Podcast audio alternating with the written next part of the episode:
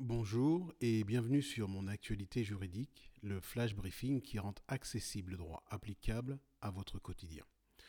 Aujourd'hui, notre flash Covid-19 concerne le versement de la prime exceptionnelle de pouvoir d'achat.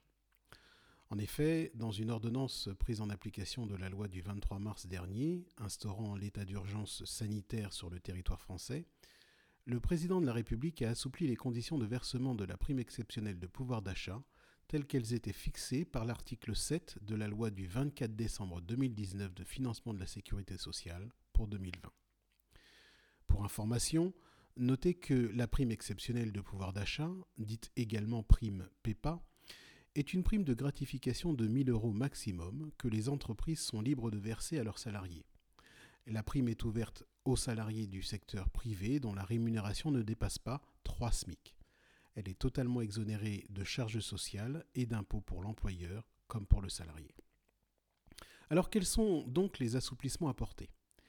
Eh bien, alors que la loi de financement de la sécurité sociale pour 2020 exigeait un accord d'intéressement pour le versement de la prime, l'ordonnance du 1er avril 2020 permet désormais à toutes les entreprises de verser la prime de 1000 euros à leurs salariés en activité pendant la période actuelle.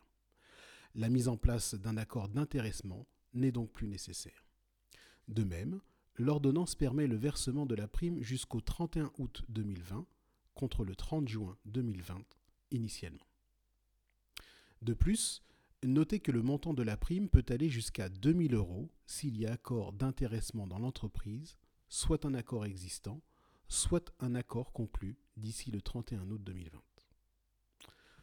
Enfin, pour récompenser plus spécifiquement les salariés employés pendant l'épidémie de Covid-19, sont ainsi visés entre autres les caissières, manutentionnaires ou livreurs, un nouveau critère de modulation du montant de la prime peut être retenu par l'accord collectif ou unilatéralement par l'employeur.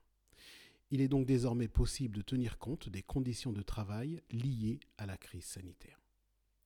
Voilà, c'est tout pour aujourd'hui. Je vous remercie pour votre écoute. Très bonne journée et surtout prenez soin de vous et des vôtres.